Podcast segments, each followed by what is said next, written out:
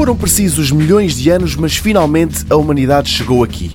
A iRobot apresentou na semana passada o primeiro robô Rumba que não só aspira, mas também despeja no lixo aquilo que aspirou.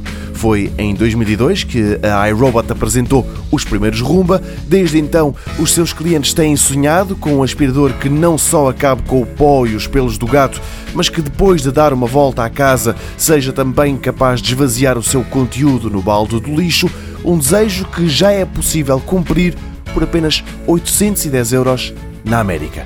O segredo para a novidade está na base que é usada para recarregar a bateria do robô.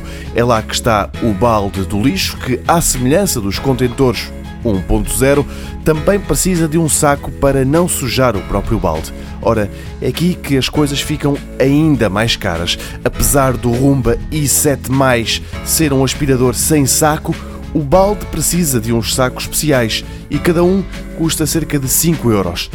A iRobot faz uma média de um saco por mês, ou seja, aos 810 euros do robô convém orçamentar mais umas moedas todos os meses.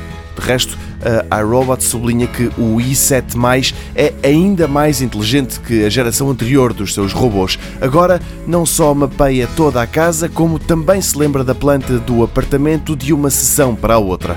Por outro lado, através da app, os seus donos podem dizer-lhe se há uma divisão da casa onde é suposto o robô esfregar o chão com mais afinco.